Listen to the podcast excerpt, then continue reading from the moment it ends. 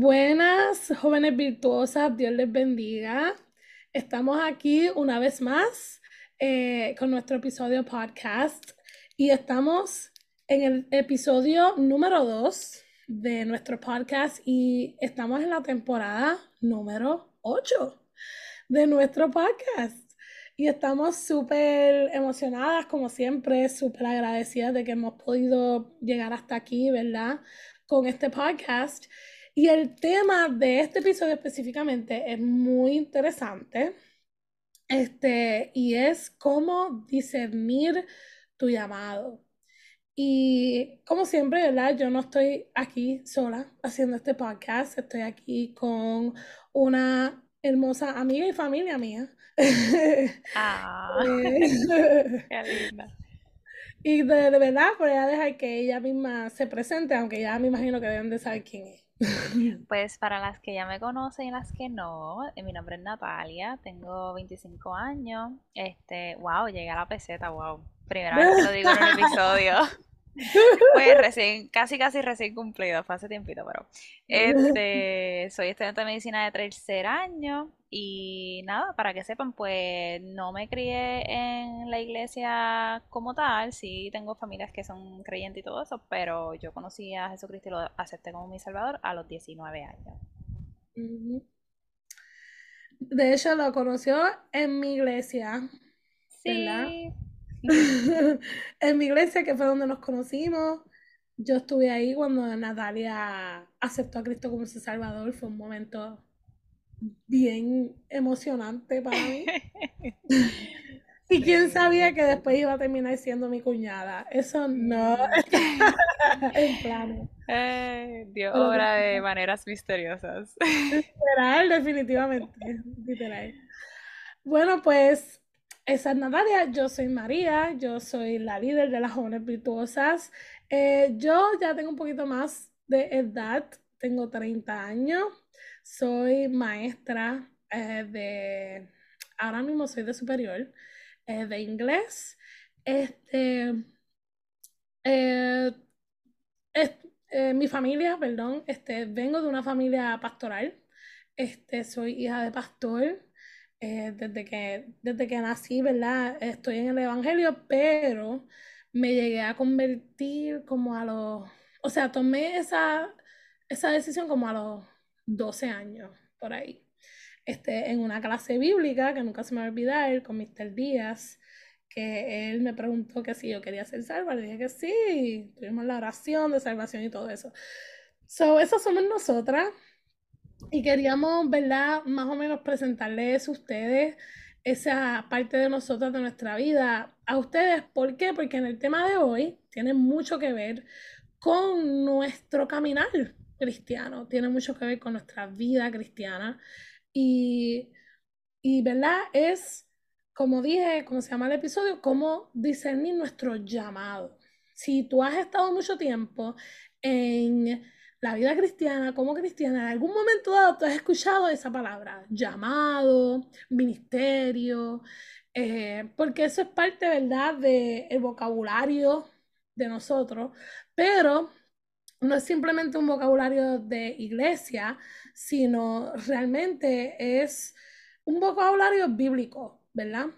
Y decidimos hacer este episodio sobre este tema porque como jóvenes ¿verdad? Yo tengo 30, Natalia tiene 25, pero sabemos que de nuestro, de verdad, de las personas que escuchan nuestro podcast, hay muchas jóvenes de 20, 21, 22, 17, 18, que escuchan nuestro podcast y le damos las gracias por escuchar, by the way.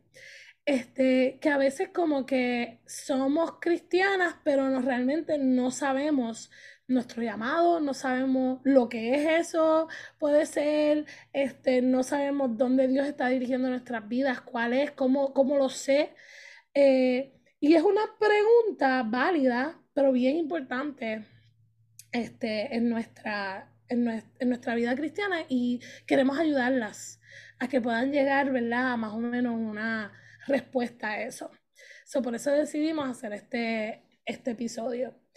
Sí, sí, así que vamos a empezar, ¿verdad?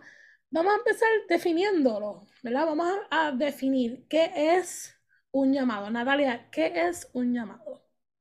Bueno, según la página oficial de la Iglesia de Jesucristo, ellos definen un llamado.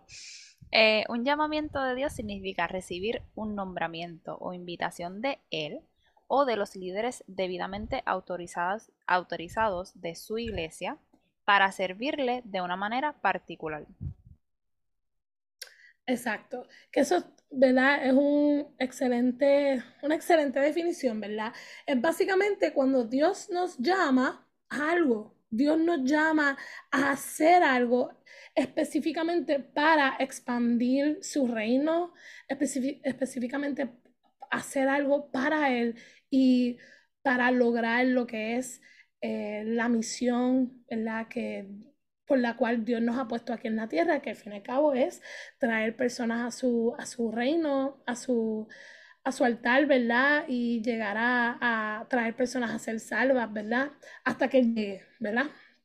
Y en la Biblia nosotros tenemos, ¿verdad? Tenemos dos ejemplos que quisimos sacar, este, porque en la Biblia hay muchos llamados, un montón, hay un montón de, llamadas en la Biblia, tanto hombres como mujeres, este, pero quisimos sacar dos eh, ejemplos específicos bíblicos donde hay una diferencia, ¿verdad? La primera diferencia es, la gran diferencia es que en un caso Dios es bien específico con el llamado y, te lo, y se lo dice desde el principio. Y en el otro no es tan específico.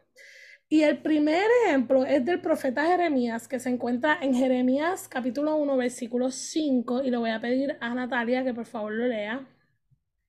Sí, está en Nueva Traducción Viviente y dice, te conocía aún antes de haberte formado en el vientre de tu madre, antes de que nacieras. Te aparté y te nombré mi profeta a las naciones. So aquí estamos viendo Jeremías, eh, Dios lo llamó bien o sea, se lo dijo bien directo. Le dio nombre y apellido. Han llamado. Exacto.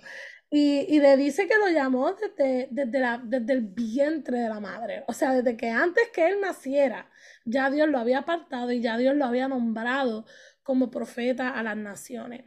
Que eso también es, un, es algo bien importante de que, mira, Dios nos ve y nos separa desde antes que naciéramos. Eso significa que Dios tiene un propósito con nosotros desde antes que naciéramos. A veces en nuestra juventud, nosotras como jóvenes cristianas, pues estamos buscando en, ese en este tiempo de nuestra juventud cuál es nuestro propósito, por qué estamos aquí. Estamos, eh, somos jóvenes, estamos en, algunas están en la pura adolescencia, donde realmente esos son preguntas que vienen, emociones que vienen, Señor, ¿para qué rayos tú me tienes aquí en la tierra? ¿De verdad tengo un propósito o simplemente soy un espacio, estoy llenando un espacio? Y es bonito ver que sí, Dios tiene un propósito con nosotras y e, es, bíblico, está en su palabra, así que no puedes dudar de eso, de que Dios definitivamente tiene un propósito contigo. Y el segundo ejemplo que vamos a sacar es uno bien famoso, que se encuentra en Génesis capítulo 12, del 1 al 2, donde cuando Dios llama a Abraham. Y le voy a pedir a Natalia que por favor lo lea también.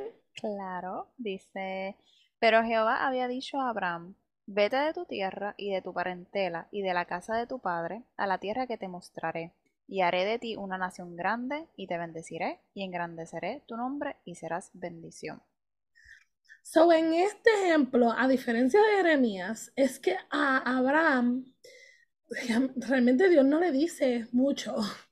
Lo que le dice es como que vete de tu tierra, eh, olvídate de tu parentela, o sea, de tu familia, olvídate de todo eso.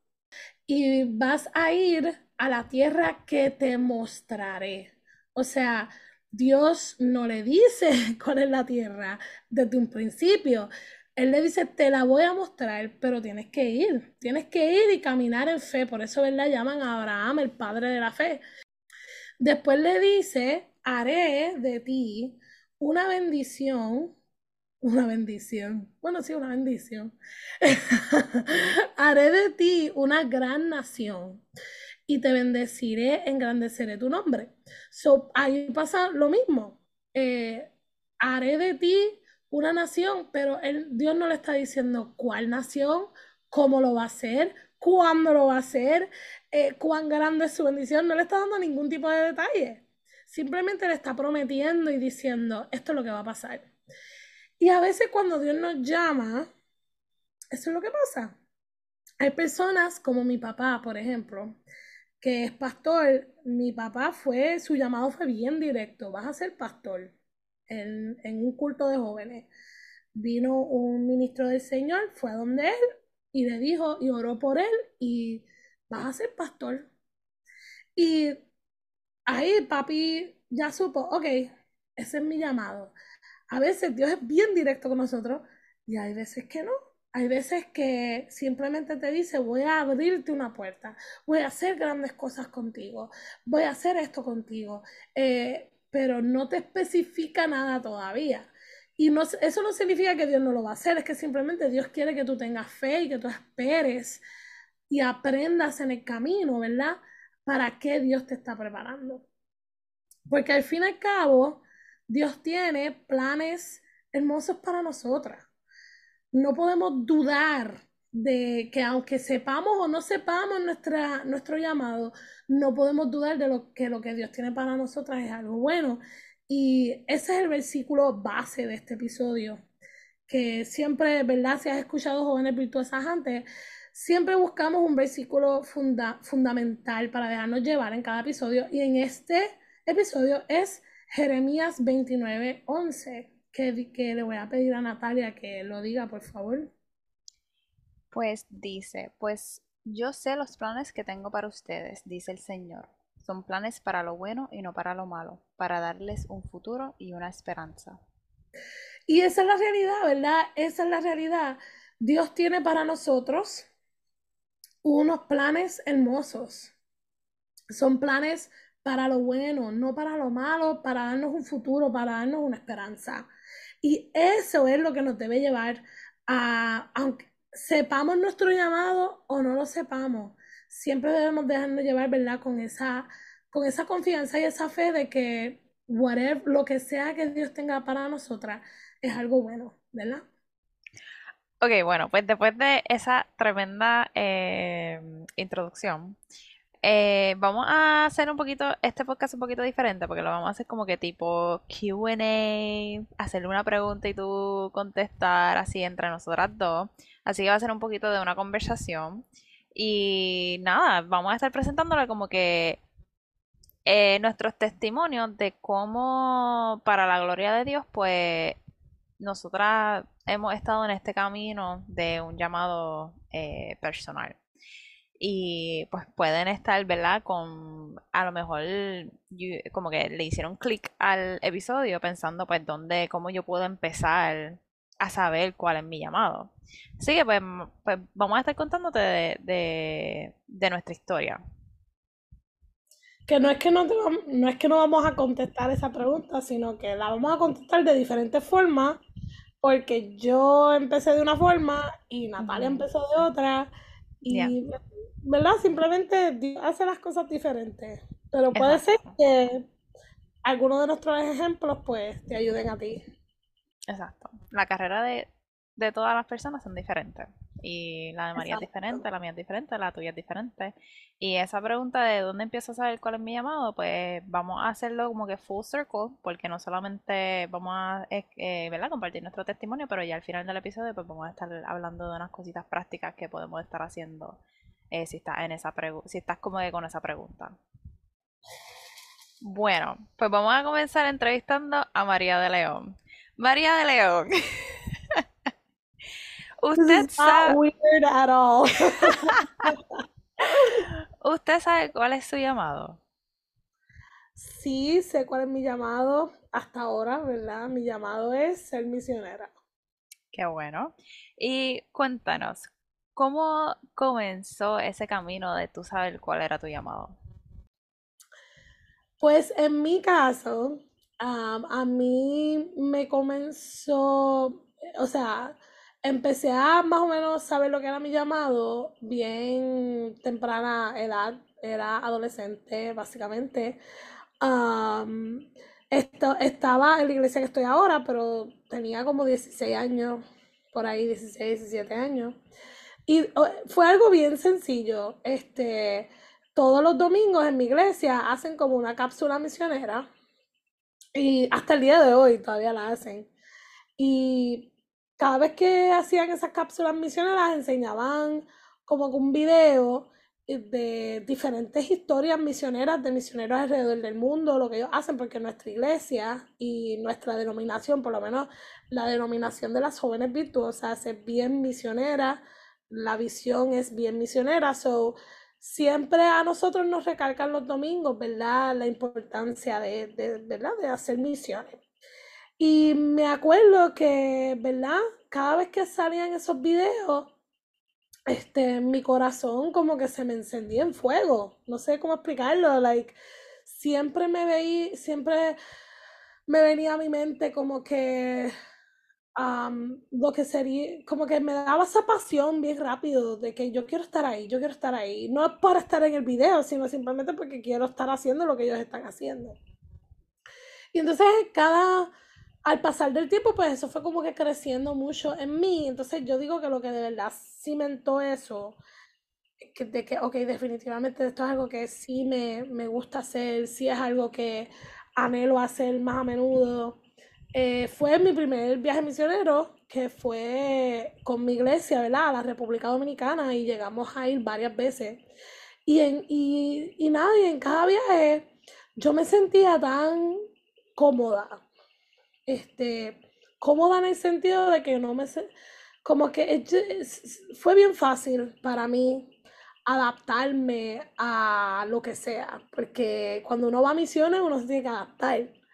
Y era bien fácil para mí, ah, este, vamos a estar tres horas en, este, en esta guagua, en esta camioneta, tres horas para llegar al otro pueblo, porque pues esto es lo que hay, esto es lo que hay que hacer. Y yo pues me adaptaba, ah, tienes que bañarte con cubitos, porque eso es lo que hay, pues yo, ok, pues me adaptaba. Es como que lo encontraba bien, es que no sé ni cómo explicarlo. Como llevadero, este...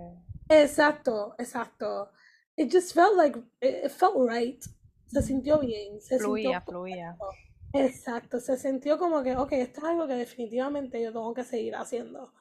Este, es que no sé, hasta el día de hoy no puedo explicar la sensación que uno siente, pero you just feel en paz, te sientes tranquilo, te sientes que estás haciendo lo que lo que, lo que naciste para hacer. Es como que es bien raro, bien extraño. Pero el punto es que yo me sentía así, entonces en cada viaje me sentí igual y, en cada viaje más y más mi pasión por misiones crecía.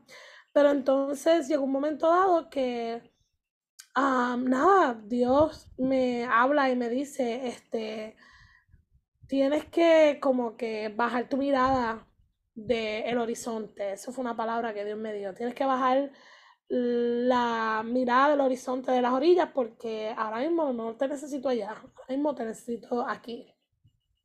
Y ahí fue cuando Dios pues me puso como líder de jóvenes en mi iglesia, que hasta ahora no sé cuánto tiempo ha pasado, pero ha pasado mucho tiempo. Este, donde nada, yo empecé a trabajar más en mi iglesia local y no es que eso sea malo, al contrario, este, me preparó, ¿verdad? Para lo que, lo que Dios tiene ahora para mí. Tú ah, empezaste como líder cuando yo entré a la iglesia, que fue como para el 2017. Oh my God, es verdad. y no sé si lo mencionaste, pero ¿a qué edad fue que, que tú como misionera sentiste ese, como que ese amor por las misiones? De, eh, joven, este, 17. 18 años, este, ya yo sentía esa pasión por, las misiones. Cada viaje que tomaba, cada video que veía, este, eh, yo siempre iba a las campañas misioneras que hacían de nuestra denominación y siempre salía como que, oh my God, algún día, Señor. Mm. Siempre he tenido ese amor, no solamente por viajar, ¿verdad? Porque uno rap, uno, ay, sí, quiero viajar, pero it's, it was more than that para mí. Era como que algo me llamaba a las naciones, algo me llamaba a salir de Puerto Rico. Yo no sabía lo que era, no sabía explicarlo, pero era un sentimiento donde yo estoy aquí en Puerto Rico, pero me siento inquieta, me siento como si estoy donde no debo de estar. It's a weird feeling. Este, pero lo más que uno va aprendiendo sobre lo que es cuando Dios te llama, ahí es que te das cuenta, ah, es que Dios deposita eso en mí para entonces yo poder tener ese querer, ese hacer de que quiero salir, you know? Este, y pues nada, este, después de muchos años como líder de jóvenes en mi iglesia, yo empecé a pensar, pues, Señor, pues este llamado pues parece que no es para mí, porque han pasado años, he estado aquí, eh, dime, yo le empecé a decir, Señor, dime, si esto es todavía lo que tú quieres, dime.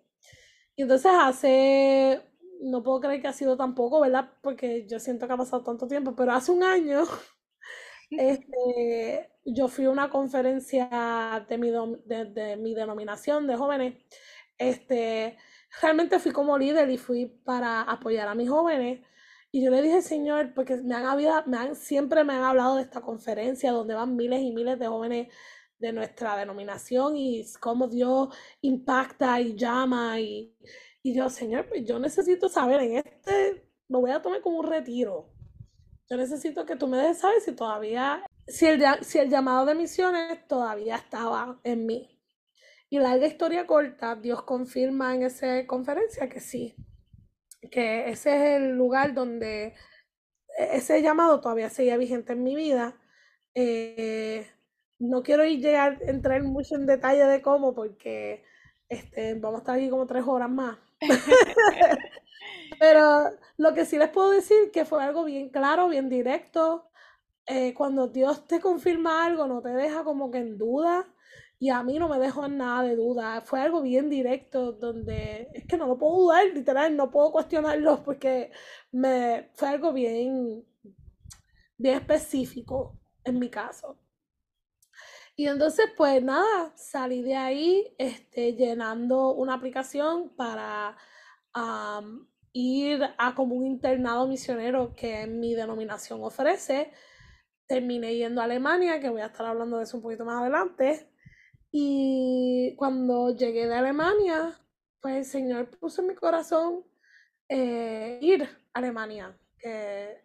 o sea, volver a Alemania y seguir siendo misionera ahí. Y así ha sido como que mi proceso, como, como Dios ha, ha, confirmado ese llamado.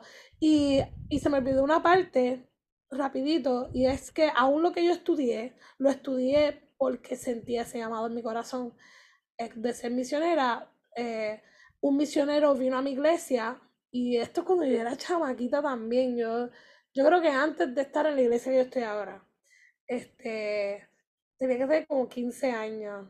Y entonces este muchacho vino a mi iglesia, a la iglesia que yo estaba en ese momento, y nos habló de su testimonio y básicamente nos dijo, yo puedo ser misionero por lo que, estoy por lo que estudié, que fue educación en inglés.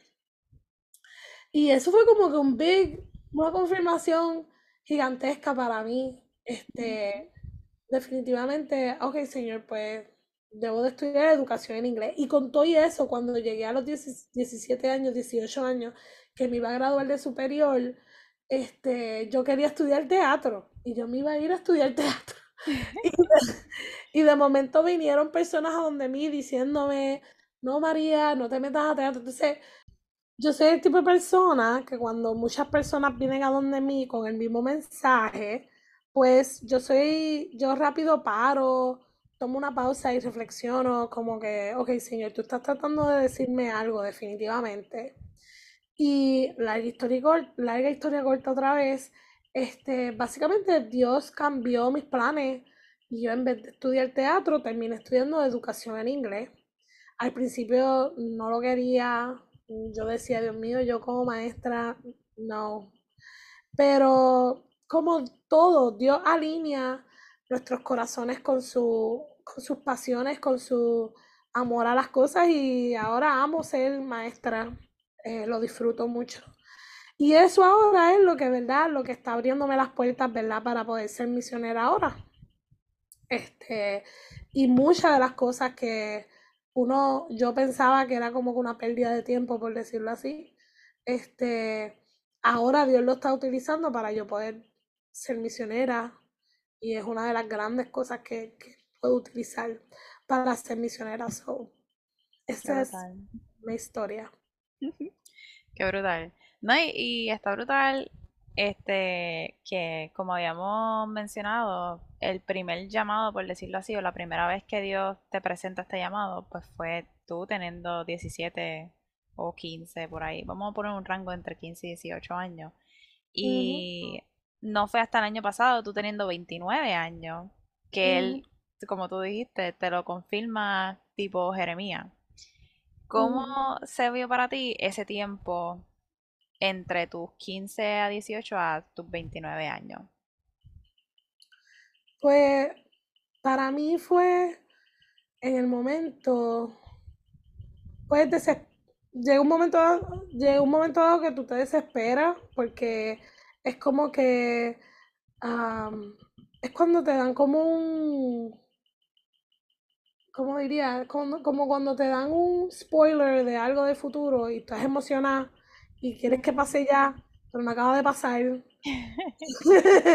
y tú llega un momento como que, Dios mío, pues nunca va a pasar. Pues ha pasado demasiado tiempo. Y, y llegó un momento dado que sí, yo dije como que, pues definitivamente ya esto no es para mí, porque ya tengo 29 años.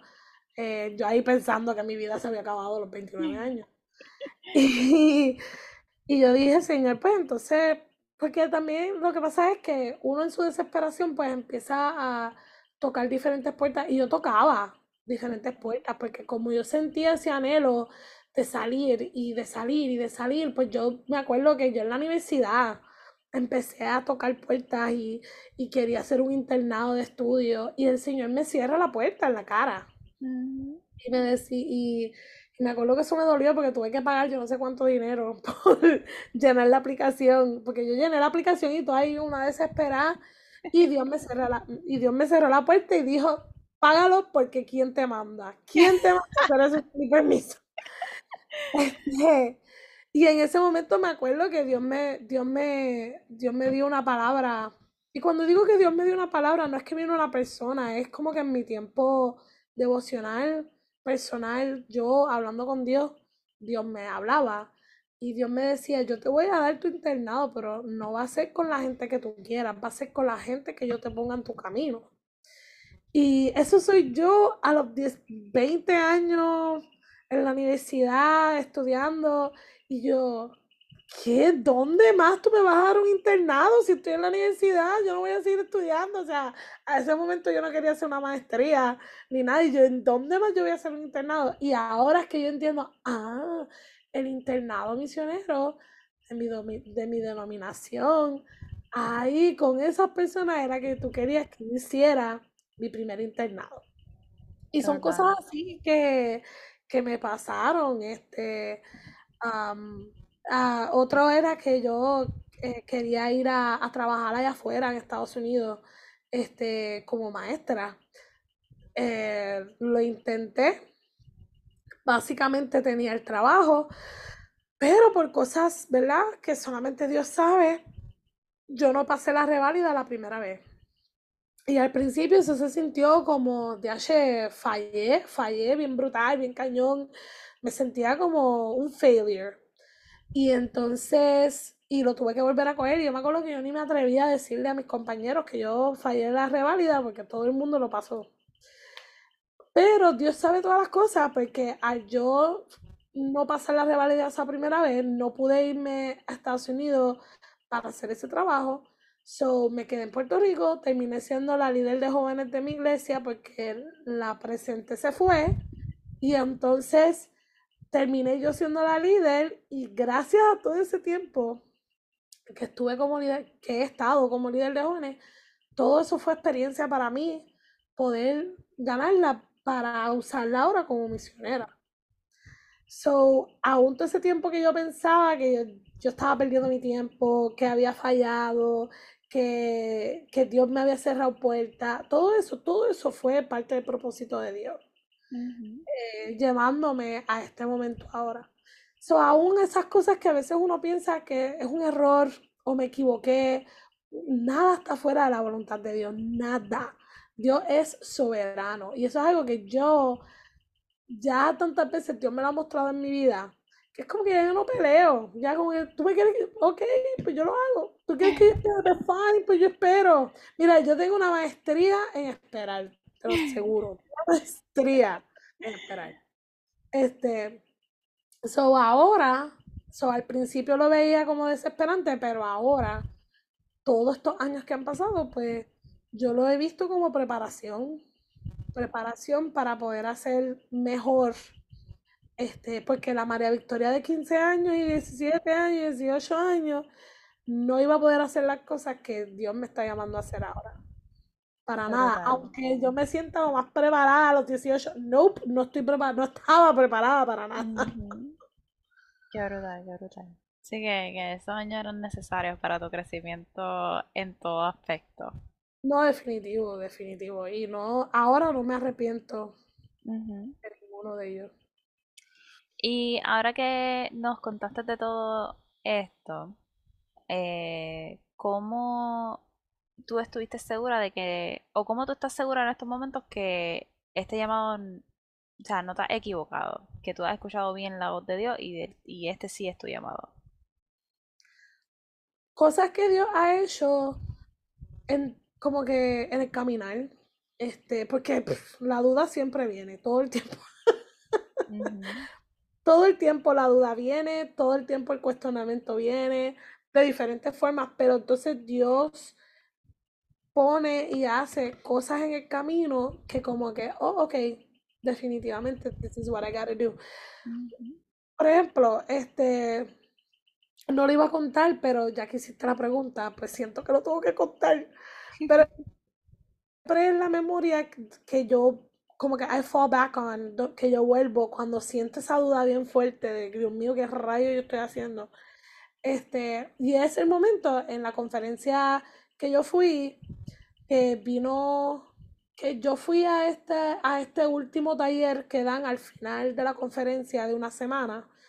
Hacen un taller especial para aquellos que sienten un llamado hacia un ministerio a largo plazo yo acepté ese llamado, so yo voy al taller y yo al principio yo me iba a ir, porque hasta en ese momento yo estaba dudándolo, porque yo decía, yo soy líder, yo no soy joven, ¿qué rayo yo hago aquí? Y ahí mismo entró esta señora, nunca se me olvidó de ella, ya hasta me tiré una foto con ella. Eh, ella tenía como un limp, este, como una era como media cojita, tenía su bastón y ella es la cosa más adorable que tú puedes ver. Ella viene y entra, me mira, hace contacto conmigo visual y después se sienta al frente mío y me empieza. Y larga historia corta, me empieza a hacer preguntas de qué yo hago aquí, qué yo sentí, cuál es mi llamado, bla, bla, bla. Y cuando le dije que, pues mira, pues yo quiero eh, ser misionera y quiero hacerlo a través de Envision. Envision es una rama misionera de mi denominación. Ella viene y me dice, ah, pues yo trabajo en Envision. Yo trabajaba en Envision por muchos años. Y yo, ¿en serio? Y ella viene y me ayuda a llenar la aplicación para poder entrar a Envision. Ella me dijo, ¿sabes qué? Yo no tenía que estar aquí adentro en este taller para nada. Yo no, no tengo razón para estar aquí adentro. Yo entré porque Dios puso en mi corazón entrar aquí adentro a ayudar a alguien. Y cuando hice contacto, me dice, es ella. Y me senté al frente tuyo. Y, y por eso fue que me senté al frente tuyo a ayudarte. Así que si tú tienes duda de que esto es lo que tú tienes que hacer, de que tienes que ir en Vision, de que tienes que ser misionera, no lo dudes para nada, porque para eso Dios me trajo aquí, para ti específicamente. Y esa es una de las memorias que más yo vuelvo cuando tengo dudas, porque eso fue algo tan concreto, tan específico, que yo no lo puedo dudar, no, no puedo dudarlo. Lo otro es que son muchos momentos que Dios hace al caminar que te confirman, te vuelven a confirmar, te vuelve a dar esa fuerza, te vuelve a dar esa fortaleza de que, ok, yo estoy, yo tengo, yo estoy haciendo lo que, lo que tengo que hacer. Y no puedo entrar ahora mismo en todo eso, ¿verdad? Eh, no debo por el tiempo, Pero esa es una de las formas que definitivamente Dios me mantiene eh, segura. Y comparte alguno de los versículos que, que están que como que están contigo presentes en esos momentos que mencionaste, que a lo mejor has tenido dudas, que has tenido momentos difíciles o, o te cuestionas lo que estás haciendo. Pues yo escogí, tengo, tengo tres versículos. El primero ya lo hablamos, que es Jeremías 1.5, el de antes que te formase en el vientre te conocí y antes que nacieses te santifiqué, te di por profeta a las naciones. Y específicamente ese versículo yo lo uso mucho, o sea, me ayuda mucho a fortalecerme porque a mí me dieron esa palabra y esta vez sí fue una persona exterior. Vino a donde mí y me dijo este, que Dios me ha llamado como, como profeta a las naciones. Y nunca se me ha olvidado de eso. Y, y pues siempre uso ese versículo como que para acordarme de eso. El segundo es el de Abraham, que también ya lo hablamos en Génesis 12 del 1 al 2, cuando Abraham le dice, cuando Jesús le dice a Abraham, Jehová le dice a Abraham, vete de tu tierra y de tu parentela y de la casa de tu padre a la tierra que te mostraré. Ese, ese específicamente, ese versículo, el primero, eh, ese es uno que también es uno que Dios ha utilizado mucho. Dios ha utilizado mucho el ejemplo de Abraham como que just go, tú sabes, donde sea que yo te mande, just go, como que no tengas miedo, yo voy a estar contigo, yo haré el camino, ¿verdad? Porque a veces, pues, el hacer misiones requiere mucha, mucha fe, mucha fe fe de dinero, fe de dónde me voy a, dónde voy a dormir, fe que voy a comer, muchas cosas. Y pues ese, ese versículo, pues Dios lo usa, usa mucho para hablarme. Y el último, y este es el más que Dios todo el tiempo, todo el tiempo, eso es en todos lados, en todos lados, en todos lados. Especialmente desde que empecé este proceso ahora de, de que me están entrevistando para ser una misionera oficialmente. Este, Josué 1.9. Mira que te mando que te esfuerces y seas valiente, no temas ni desmayes, porque Jehová tu Dios estará contigo donde quiera que vaya. Ese versículo me persigue tanto que hasta el primer día de mi trabajo aquí de maestra, en este nuevo semestre, me regalaron una taza con ese versículo. Así me persiguen todos lados. Mira, hasta, hasta en los devocionales que mis estudiantes hacen, un estudiante salió con ese versículo el primer día de clase, para que tú veas. Y eso es random, eso es random. Y el primer día de clase salió con ese versículo y yo, ah, no, señor, está bien, I got it, so, esos son los versículos que, que sí, siempre I always, I always go back to cuando siento esa duda. Eso está brutal. Pues yo siento que tu historia es como, como una mezcla entre Jeremías y Abraham, como que el llamado fue claro, con apellido y no, nombre y apellido, pero el camino, como tú has dicho, ha sido un poquito más eh, fundado en la fe y en lo que no estás viendo y seguir caminando bajo la, voluntad de Dios y a ciega y confiando que, que, como dice el versículo base, que los planes de Dios son, son buenos y, y no para mal y dejar esa, esa, a lo mejor tú quieres intervenir y claramente, pues como has dicho, Dios ha cerrado las puertas en la cara, que mejor así, para que no te des tantos cantazos. No, amén, amén. Tú tienes toda la razón y, y eso también, también es algo que es bueno aprender desde ahora. Si tú vas a obedecer a Dios, prepárate para que puertas se te cierren, para que planes no ocurran, para que lo que tú tengas planificado de momento cambie. Entonces, tú tienes que estar abierta a todo eso, porque si no, realmente te tienes que cuestionar si realmente tú, quieres hacer la voluntad de Dios. Porque la voluntad de Dios es la voluntad de Dios. Y si va en contra de lo que tú quieres y tú no quieres cambiar porque es lo que tú quieres, pues entonces ahí es cuando las dos cosas empiezan a confligir. Pero cuando tú te cuando tú, ¿verdad? Y no estoy diciendo que yo soy perfecta, ¿verdad? Pero algo que siempre he hecho desde el momento que me, que me gradué. Yo puse mi carrera en las manos del Señor. yo puse todo en las manos del Señor y yo le dije, Señor, donde tú quieras que yo vaya, yo voy, donde tú quieras que yo trabaje, yo trabajo.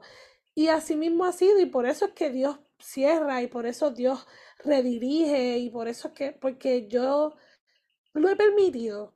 Y a veces eso es parte de la obediencia, permitir, estar abierta, no tener el puño así en la mano aguantando lo que tú quieres, sino abrir la mano y permitir, Señor, haz lo que tú quieras. No, y está brutal este también, este, no solamente eso, pero el hecho de que Dios te llamó para ser misionera, pero tú como quieras, como tú dijiste, tu bachillerato, pues es un, es un instrumento para tú llegar a, esa meta. Que a lo mejor esa joven que está como que, dice, yo no sé cuál es mi llamado y estoy a punto de terminar mi bachillerato, mi maestría, o estoy a punto de entrar a este programa en la universidad, a lo mejor tú no conoces ahora mismo tu llamado, este, por, pueden ser por muchísimas razones. Pero como quieran, no quita que Dios puede utilizar lo que tú vayas a hacer, lo que tú hayas estudiado, al programa que tú estás entrando, todo eso para que te, sirva de instrumento en tu futuro, en ese llamado que Dios tiene para ti. A lo mejor tú entraste a la universidad por un programa como María quería hacer, que quería estudiar teatro y terminó cambiándose para, para este, maestra. Que si tú te dejas eh, dirigir por el Señor, el Señor te va a guiar con puertas abiertas y puertas cerradas y va a ser claro. No, y, estar abierta también a, tomar esas oportunidades. los otros días una joven me dijo, mira, se me dio esta oportunidad de tener este, esta posición de liderazgo en la universidad. ¿Lo debo de hacer? Yo le dije que sí. Le dije que sí porque tú no sabes si tú eres líder, por ejemplo, tú no sabes si tú eres líder si no te pones en esa posición. Exacto. Um, so, mm, también estar con los ojos abiertos. Eh, si se te abre una posición en algún lugar, en algún trabajo, y tú, ¿de dónde salió esto? Dios puede poner esa situación, ¿verdad? Esas posiciones para que tú puedas eh, prepararte, seguir preparándote. Exacto. Eso lo, estaremos abundando más en, en la área práctica. Yes, yes del podcast. Bueno, ya escuchamos mi historia, ¿verdad? Pero ahora te toca a ti, Natalia. Ahora te toca a ti a contarnos un poco sobre cuál ha sido tu experiencia con tu llamado y con todo esto. So, te pregunto, ¿tú sabes cuál es tu llamado? Entiendo que sí. Esa pausa fue larga. Pero dijiste que sí, ok. sí, sí, sé cuál es mi llamado. Ok. Mm. Ahora, ¿cómo comenzó ese camino para tú saber cuál era tu llamado? Ok. Pues, vamos a ver. Voy a tratar de hacer la historia eh, bastante straightforward, porque en verdad como que no sé cómo organizar todo. Pero mi llamado yo entiendo que en la medicina, ¿verdad? Ser doctora. Este, no fue un llamado que yo creo que empezó, o sea, empezó antes de que yo conociera a Dios, porque yo pues había tenido interés en la ciencia y todo eso, y pues dentro de ese interés, pues yo no sabía qué hacer con mi vida, honestamente. Eh, yo había cambiado de querer estudiar 20.000 programas, porque a mí me gustaba todo, y no me, como que no me decidía. Y pues cerca de cuarto año, eh, yo decido ser un poquito más proactiva en, en ver qué era lo que yo quería realmente hacer y pues más proactiva en el sentido de, de, que cuando me empezó a interesar la medicina, que es un chiste, pero, pero realmente pasó así, me interesó la medicina por el, la serie de televisión de House. Este, cuando yo terminé, cuando yo, o sea, yo me, me, enchulé de la medicina con, con, eso, con esos episodios. Y pues yo dije, pues en verdad es como que algo que yo me gustaría, yo no sé. So, en cuarto año, yo fui para un hospital que me quedaba cerca de la escuela y pues yo estuve, eh, estuve en sala de operación, en sala de emergencia, pediatría, viendo cómo era el día a día de, de médico. Pues sí, me gusta. Pues en primer año, ya a finales de, del mismo, pues fue que yo me empecé a integrar, a la iglesia. Y obviamente, pues al principio de yo conocer a Dios, pues yo no sabía muy bien como que lo que era el llamado y todo eso. Así que, pues indirectamente, yo he sentido que pues Dios ha estado conmigo desde un principio. Y no tengo, no tengo duda porque pues, lo dice su palabra, que, que Él me conoce desde el vientre de mi madre. Y todo lo que pasó entre mi interés, pues es bien parecido a lo de María, de que la medicina fue como una pasión, como un interés que, que mi corazón como que yo tenía como que esa seguridad de que sí, esto es lo que me gusta y me encanta lo bueno y lo malo de, de, ella. O sea, no es como que lo bonito nada más que uno ve en house, sino que todos los dolores de cabeza que uno este, puede vivir con o pasar a través de la medicina, pues me gusta. Y asimismo, pues Dios poco a poco fue abriendo camino y no solamente para el llamado, pero también para prepararme para, para ese llamado, para prepararme para otras áreas de mi vida.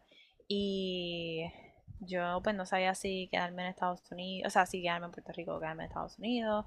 Y de la misma manera que María pues compartió en su historia que las puertas se abren y se cierran, pues así pues la puerta de Estados Unidos se me abrió temporalmente, pero para mí eso es otra historia porque tiene su propósito y tiene su crecimiento en mi relación con Dios. Cuando, pues, entonces se cerró esa puerta de Estados Unidos y cuando me regreso para Estados Unidos, para, ay Dios mío, para Puerto Rico, tengo los países virados, para, para Puerto Rico, eh, pues ahí es cuando lo de medicina se pone más serio, este, porque ya en un año, cuando yo me regresé, pues ya en un par de meses tenía que coger el examen de entrada de medicina, este, ya tenía que estar preparando mis cosas para la solicitud y todo eso.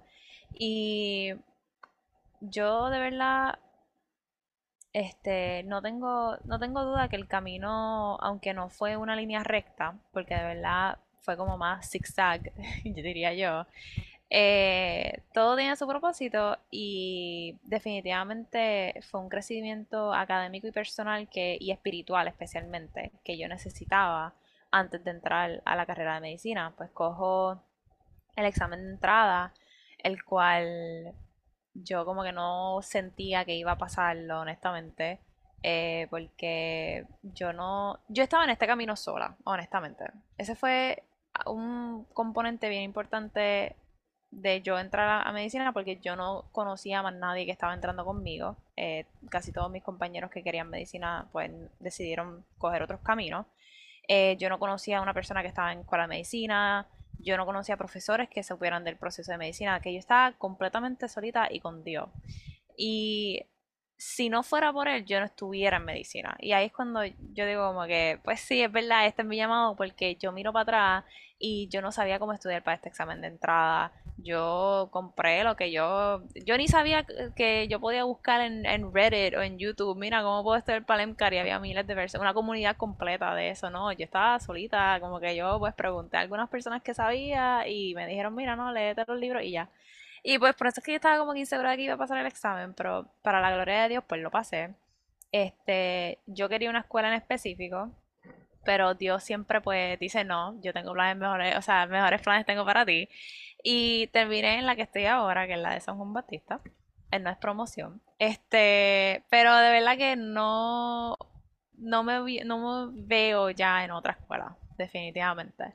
Y esa puerta, pues, literalmente de la que yo quería se cerró.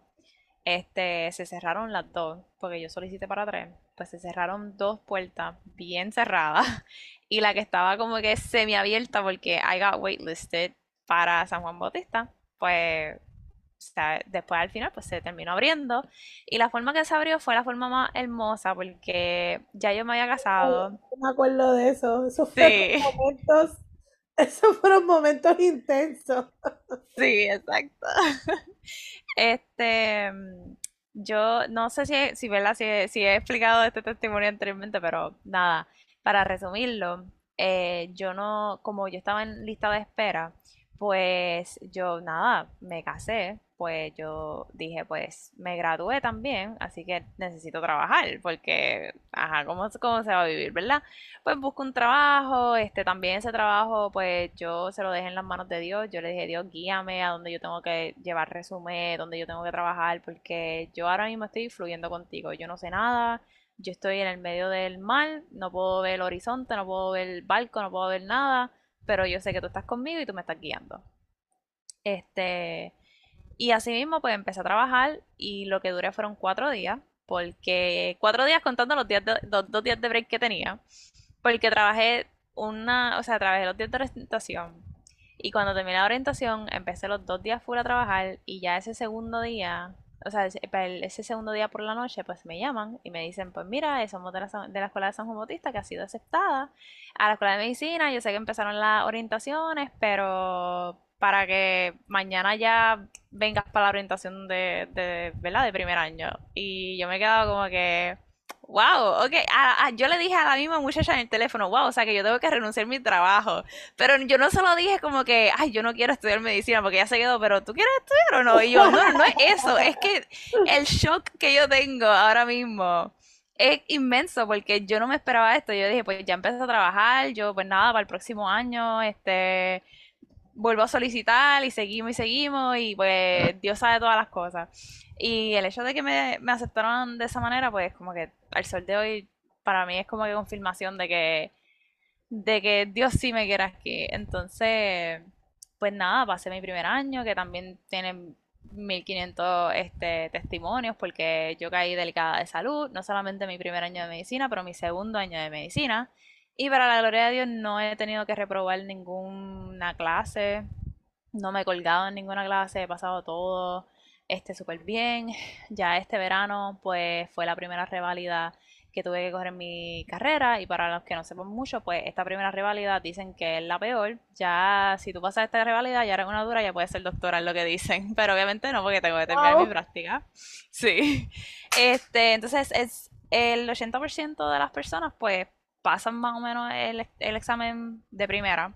Eh, que no es como que la estadística que tú quieras estar, porque un 20% es bastante. Este, y pues tuve un, verano lleno de, de, de, como que mucho estudio, de mucha oración, de mucha fe. Y para la gloria de Dios, nuevamente, pues pasé mi examen de primera, lo cual también no esperaba. Este, no es que no esperaba, pero tenía la fe de una semilla de mostaza.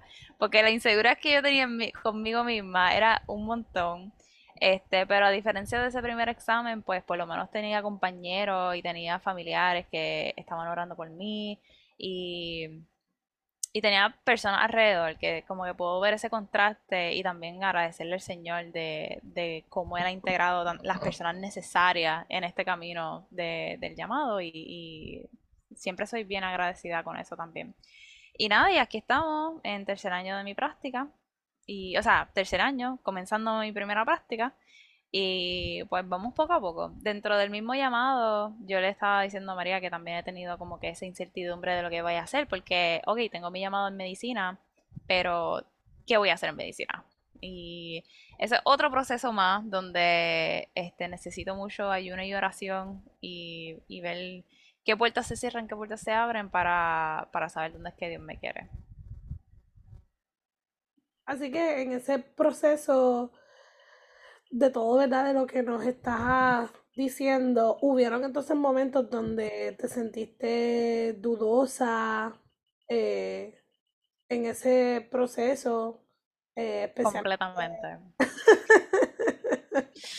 este, pues fíjate, eh, dudosa del llamado es, raro, porque dudosa del llamado no.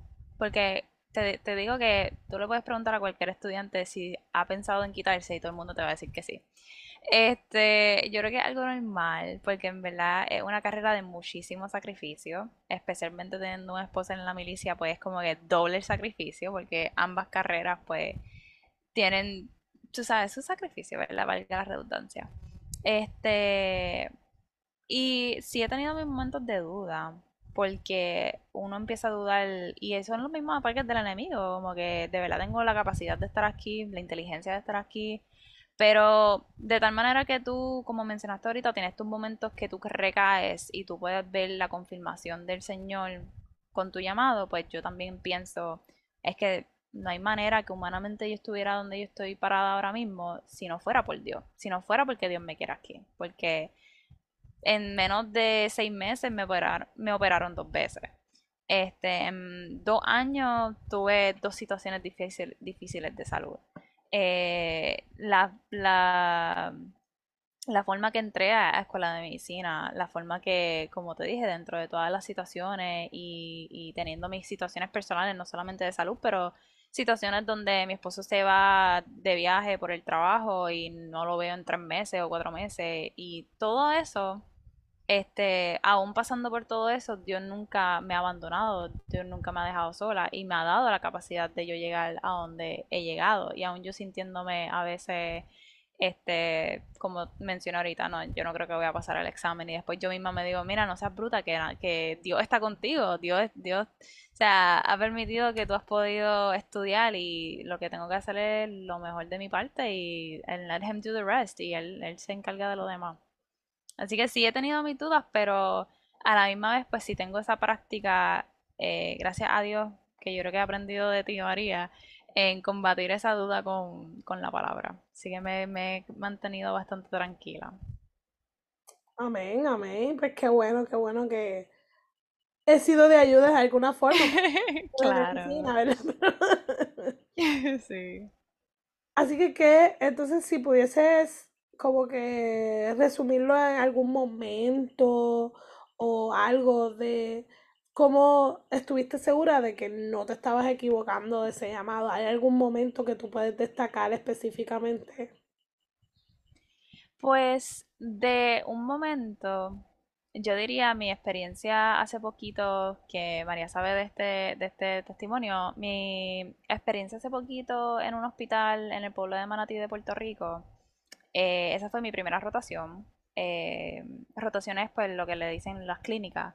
No solamente he tenido la confirmación académica, pero mm, yo sé que este llamado, y lo, sé por, por, el testimonio que voy a explicar ahora, no es solamente yo ser doctor y ya, como que, ah, pues tengo el doctorado, este, curo las personas, that's it. No. Él realmente, yo siento que este llamado es para para ayudar a estas personas que espiritualmente, o sea, que necesitan de Dios espiritualmente, necesitan de Dios emocionalmente en un, punto difícil de su vida. Este, yo no solamente pacientes, pero hasta mis propios compañeros. Así que esto, para hacerle la historia larga corta, estos últimos dos o tres años yo me he sentido como que muchos de mis compañeros realmente no son cristianos, eh, no viven eh, plenamente por Dios y pues en este camino pues he sentido un poquito solito. Pero cuando llego a este hospital me encuentro con muchos compañeros que sí son creyentes, pero a lo mejor andan un poquito perdidos, a lo mejor andan con esas inseguridades que le mencioné de que no se sienten capaces, no se sienten inteligentes. Y al yo haber pasado por eso y también tener esa fe, este, bueno, verdad, no puedo decir ni siquiera que es humano, sino que Dios utilizarme como instrumento, punto y se acabó. En ese momento yo he podido eh, consolar a mis compañeros y hablarle de Dios. No solamente a una compañera la pude consolar y decirle como que Dios te quiere aquí, Dios, o sea, ella fue un milagro de vida, eh, porque la mamá no podía tener hijos y después de tantas y tantas pérdidas, ella nació. Y por eso digo un milagro de vida y un milagro que ella está donde ella está porque tiene un propósito dentro de la medicina. Y también pues tuve otra compañera que es, tiene como que ese, un pie adentro, un pie afuera, eh, con creer en Dios.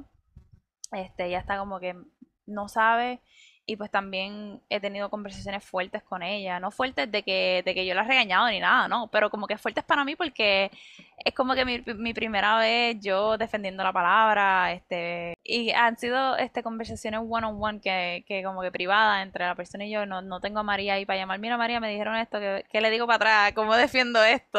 Este, que han sido momentos que sin las experiencias que he tenido a través de estos dos años, las preguntas que me han hecho esas, esas compañeras, no, no hubiera podido eh, contestarle con el amor de Dios y con, ¿verdad? Este, plantar esa semilla y, asegurarles que Dios las quiere para su reino. Este, y no solamente he tenido momentos con, con mis compañeras, pero siente que me acuerdo de... Mira, me acuerdo de dos ocasiones y yo sé que estoy alargando la historia, pero es que está brutal. Eh, fue una, una, señora que ella es súper dulce, no era ni siquiera mi paciente, era paciente de otro doctor, pero me mandaron a hacerle un examen físico, pues yo fui, le hice la entrevista y todo eso, y ella se veía bien, bien asustadita, porque la condición de ella era bien delicada y yo no me atreví, pero, pero me salió en el momento darle un consuelo de Dios, como que decirle, mira, yo, porque ella, ella sí me decía como que Dios te bendiga, tú has sido bien amable y todo eso, y yo amén, y, para que sepas, Dios está contigo, Dios no te ha dejado, y como que la verdad Señor y se, la, se lavaron los ojos, y a mí también, y yo me quedé como que yo no, no me siento capaz, pero tampoco es como que si dije que sí, dije que sí. Y, y Dios pues me, me, pone a estas personas en, en su camino y, por un propósito. Y, y estoy como que súper agradecida de que lo. Y la, el último momento, y, prometo que el último, es que desafortunadamente tuve momentos donde perdí paciente. Y eso otro, yo puedo hacer otro podcast de eso porque en verdad es un proceso que es inexplicable y me acuerdo que yo llegué a casa llorando y mi esposo me dice, pero ¿qué te pasa? Y le, le cuento nada, que tengo esta paciente que la, o sea, tengo un paciente que perdí y tengo otro paciente en un estado delicado. Y yo estoy llorando, llorando, llorando y mi esposo dice, ¿cómo se llama la paciente? Y le digo el nombre y empezamos a orar. Y yo no estaba llorando, orando, yo estaba llorando y mi esposo estaba orando por esta persona que él ni siquiera conoce, que él no, o sea, que y, eso yo lo veo tan maravilloso y tan hermoso de que no solamente estoy pasando estos años para saber qué medicamentos dar o qué pruebas dar, pero también para orar por estas personas, orar por, por la familia y orar que, que estos momentos que a lo mejor ellos puedan estar dudando de, pues mira, estoy en esta situación delicada de Dios, de salud, perdón, este, no sé qué hacer, no sé en, en qué, tú sabes, cohibir, no cohibirme, en qué consola, con qué consolarme o algo así, pues que esté esta persona y que yo sea esa persona que Dios pone en su vida para decir, mira, mira a Dios, mira a Jesús, él, él, él ha estado contigo, Él te ama. Y pues, esa es mi historia. No, no, qué brutal, qué brutal. Este, y también algo, algo que, que está brutal de ser doctor y ser cristiano es de que estamos poniendo en práctica algo que Jesús ponía en práctica, porque Jesús era sanador del cuerpo físico, pero era también sanador de, la, de, de nuestro espíritu y de nuestra alma. Y eso, eso es algo que él vino a hacer, ¿me entiendes? So, eso es una, es una posición, es un llamado eh, particularmente bien especial y bien, yo sé, que, yo sé que no todo el mundo lo pudiese hacer. So, qué bueno que, que, ¿verdad? Que Dios te ha llamado a eso, pero más que nada que te estés preparando para que veas ambos lados de, de la carrera, que no es solamente lo físico, pero lo espiritual. Y maybe, maybe más que nada ese es el enfoque que Dios quiere, ¿verdad? Que tú tomes.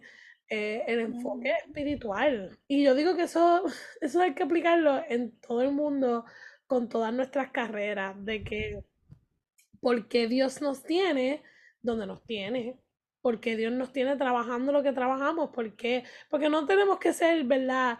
Eh, misioneros, ¿verdad? Tú no eres misionera, pero Dios te está utilizando en el lugar donde tú estás. Y eso es un llamado también. Eso es, un, ministerio también. Este, es como nuestra hermana, la hermana Bel de nuestra iglesia, de ambas de nuestra iglesia, que ella siempre dice, este, vean su trabajo como su llamado, como su ministerio. Porque definitivamente lo puede hacer. Tú no sabes qué necesidad hay en el lugar donde tú estás, que Dios necesite llenar. Y tú eres la persona para poder hacer eso. Aunque tú no lo pienses, aunque tú pienses que no. Y Natalia, ¿qué versículos ah, en este tiempo, eh, ¿verdad? En este tiempo, en este proceso, Dios ha usado para hablarte a ti? Eh, pues tengo, tengo varios versículos. El primero que me vino a la mente fue José 1.9, que tú lo leíste ahorita, que pues donde quiera que nosotros estemos, pues Dios andará con nosotros. Eh, Santiago 2.26, que dice, así como el cuerpo sin aliento está muerto, así también la fe sin buenas acciones está muerta, o sin obra está muerta. Y a mí me encanta ese versículo porque en los momentos como en este momento que estoy en proceso de saber qué es lo que voy a, terminar haciendo, si es una especialidad, si medicina primaria, que pues es como que tengo que caminar en fe, tengo que seguir confiando en, Dios, pero también tengo que hacer mis cosas, me tengo que orientar, este, a lo mejor en, la, en las cosas que me interesan, en las especialidades que me interesan, este, o si me quiero ir para Estados Unidos, pues como que orientarme y todo eso, y dentro de todo ese proceso de, orientación, pues discernirlo a través de Dios y saber dónde es que Él me quiere, me quiere mover. Eh, pero el quedarnos estático y decir como que pues Dios baja un ángel y que me diga exactamente tu plan, pues tampoco va a ser así, este, porque dentro de cada proceso pues tiene su enseñanza, como hemos recalcado en este episodio, y es necesario para las obras que Dios tiene para, eh, para los planes futuros que Él tiene para, para nosotros. Y la más que realmente... perdón que te No te preocupes que si no se me va a darle Hay momentos para moverse y hay, mover, hay momentos para quedarse quieto. Exacto. So, tenemos que tener nuestra buena relación con Dios y nuestro tiempo de oración y estar constantemente en esa comunicación con Dios para que nos deje saber cuándo movernos y cuándo quedarnos quietos. Exactamente. Este, y el último versículo, eh, lo voy a leer para tenerlo aquí. Mateo 17:20 dice, ustedes no tienen la fe suficiente, les dijo Jesús. Les digo la verdad, si tuvieran fe, aunque fuera tan pequeña como una semilla de mostaza, podrían decirle a esta montaña, muévete de aquí hasta allá. Y la montaña se, se movería, nada sería imposible. Y para mí ese es el versículo que yo creo que yo tengo presente desde que empecé la carrera, especialmente este año, porque fue yo llamaba a María y yo decía, María, yo no sé si yo pasé ese step 1 en verdad. Y que si yo que yo digo, ok, no es que yo no lo crea, pero por lo menos mi fe está de, semilla de mostaza, aunque sea un poquito, porque no voy a estar en la en cero, pero aunque sea ese poquitito, pues está presente. Y así mismo he estado como que últimamente, cada vez que tengo como que algo grande este, de mi carrera, pues siempre estoy como que tengo fe pero si estoy como que bien ansiosa, que yo sé que no es lo correcto, pero eh, soy humana, así que caigo. Pero cuando estoy ansiosa siempre me digo como que no, por lo menos la fe de mostaza. Y si yo le digo muévete montaña, se va a mover. y pues esos son los versículos que pues me han ayudado en eso, en esos momentos. Amén, amén. Eso también, ese también ha sido uno de los versículos y también es que estaba escuchando una canción que decía como que si Dios lo, si, es era como una canción de fe, como que si Dios lo dice, Dios lo va a hacer. Este, después, después me, me recuerdo. Pero es algo así, es algo así, de verdad, cuando vienen nuestros llamados, chicas, y voy a aprovechar chicos que estén escuchando, pues si acaso.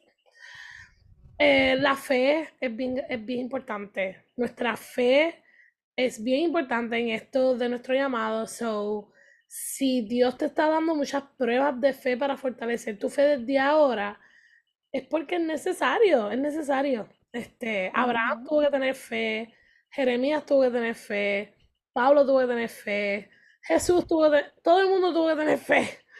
Nadie se libró. Nadie, nadie. So, si estás en un proceso de tener fe, estás en un, estás con buena compañía. Y nada, para terminar y concluir este episodio, queríamos terminar hablándoles, ¿verdad?, sobre pasos prácticos, porque ya escucharon nuestras historias, nuestros testimonios que esperamos, ¿verdad?, que en el nombre de Jesús sea de bendición para algunas de ustedes. Pero queremos ahora que de aquellas que no saben ni dónde empezar, ¿quién qué de aquellas que están como que, ok, pero yo no sé cuál, qué bueno que ustedes sepan su llamado. excelente. ¿Qué hago yo? Que yo no sé ni dónde empezar, ni dónde estoy, ni, ni qué hacer. Pues nosotras que sí quisimos darle, queremos terminar con algunos pasos prácticos, ¿verdad? sobre qué debes de hacer, cómo debes de orar, ¿ok? Para estar segura de cuál es tu llamado. Así que, eh, Natalia, si quieres empezar tú con la primera. Yes, pues la primera realmente la añadí este, escuchando el testimonio de, de María porque me llamó mucho la atención cuando le di, cuando el momento que ella dijo que muchas personas pues fueron a donde ella y le dijeron sobre lo de estudiar educación. Y pues por eso quise poner entonces a quien está escuchando, no solamente por ese momento, pero también eh, ahora mismo la sociedad está bien alta, o sea, como que se escucha como un revolú, como un televisor con estática o con un montón de canales puestos. Y a lo mejor este, tú ves a tus compañeros si vas para la universidad ahora mismo y tú ves a tus compañeros que se están metiendo en programas que a lo mejor no te interesan, pero porque todo el mundo lo está haciendo, pues a lo mejor tú estás diciendo, pues maybe tengo que empezar por ahí. O sea, ¿a quién tú estás escuchando? A, a las personas que realmente este, pues tienen esa conexión y esa relación con Dios o al mundo o a tus amistades o a Dios. Tienes que poner en balanza que, quién es tu, tu, cómo estás filtrando las cosas. No, definitivamente, definitivamente. Y, tener en, consideración a, busca personas sabias, busca personas que, es, que si tienes un mentor o una mentora, que vaya donde ella, ¿verdad? Que vaya donde ella eh, o donde él este, a preguntar eh, busca personas sabias, no vayas a donde personas que están igual perdidas que tú, porque no te van a ayudar, te, vas, a perder igual. Este, eso es lo primero. Busquen consejos y filtren bien esas voces. lo segundo es oración intencional. ¿Cómo estás orando? ¿E-, ¿Estás orando por lo que tú quieres solamente o estás permitiendo que Dios dirija tus pasos? Eso lo estábamos hablando ahorita, este, cuando hablamos de la, cuando estamos hablando de la voluntad de Dios. Si realmente tú quieres saber cuál es tu llamado, eso va a requerir que tus manos estén abiertas a recibir lo que Dios quiere. So, cuando hablamos de oración intencional, es cómo tú estás orando. Si estás orando, Señor, quiero saber cuál es mi llamado, pues realmente tú estás abierta a que Dios te dirija. Realmente estás abierta a que Dios te diga cuál es su voluntad. O estás como que, sí, Señor, yo quiero hacer tu voluntad, pero estos son mis planes, esta es mi lista, estas son mis metas, eh, no me los interrumpa. Porque si estás con esa actitud, no esperes mucho. Acuérdate, la palabra dice que un corazón contrito y humillado es el corazón que Dios nos rechaza. Eso tienes que estar abierta, ¿verdad? A, tener tu corazón abierto, tus manos abiertas a que Dios te dirija. Exactamente. Y después de hacer todo eso, especialmente la oración, bien importante, pues el último paso práctico, que fue lo que, lo que yo también terminé haciendo, y de una manera también María, es, mira, busca esas personas en tu vida que tú sepas que si te interesa algo, este, una profesión, busca esa persona que esté ejerciendo esa profesión y dale una entrevista. Chequea cómo es su día a día, este, cómo es que ellos llegaron a ser eh, lo que son ahora mismo. Yo, por ejemplo, como, como le mencioné en high school, pues me metí al hospital y empecé a hablar con un montón de doctores, diferentes de eh, profesiones. Eh, también pueden buscar en YouTube, que yo lo hago ahora mismo, como que, ah, como Day in the Life de esta especialidad. Y pues, este, hay un montón de cosas en, en YouTube que la gente ahora comparte, este, cómo es que se ve esa profesión. Y recuerden, no es solamente el llamado para tu, profesión este, física, por decirlo así, pero también cómo se vería espiritualmente. Acuérdate que estamos haciendo el, nuestro llamado, nuestro trabajo, un ministerio. Y yo sé que dijiste que era el último paso, pero yo quería añadir uno rápido. Algo, eh, por último, último paso práctico que queremos darle, eh, eh, este lo quiero añadir, y es porque realmente jóvenes de nuestra iglesia lo están haciendo. Y es que ponte en posiciones de búsqueda donde te puedan ayudar, porque por ejemplo hay un retiro que viene próximamente en nuestra denominación que se llama llamado o se llama llamada, donde le dan oportunidad a personas que quieren saber su llamado, hacen un retiro, sacan un fin de semana para ir y apartarse, ¿verdad? Estar en la presencia del Señor para que el Señor te hable. Ponte también en esas posiciones, busca esas oportunidades, porque en esos momentos donde Dios nos habla. Pero si todo el tiempo estás como que metido en lo tuyo, lo tuyo, lo tuyo, no tienes búsqueda de Dios, no tienes búsqueda personal, individual sobre eso, pues también tienes que ponerte, ¿verdad?, en, en, en esa vulnerabilidad, esa sensibilidad para que Dios te hable. Exactamente. Bueno, nada, chicas, este es nuestro episodio de hoy. Esperamos que sea de bendición para ustedes. Esperamos, ¿verdad? Que en el nombre de Jesús ustedes puedan, ustedes puedan eh, saber, eh, conocer cuál es ese llamado hermoso que Dios tiene para tu vida y esperamos que estos pasos pues sean de bendición para ustedes. Así que Dios las bendiga y nos veremos en el próximo episodio.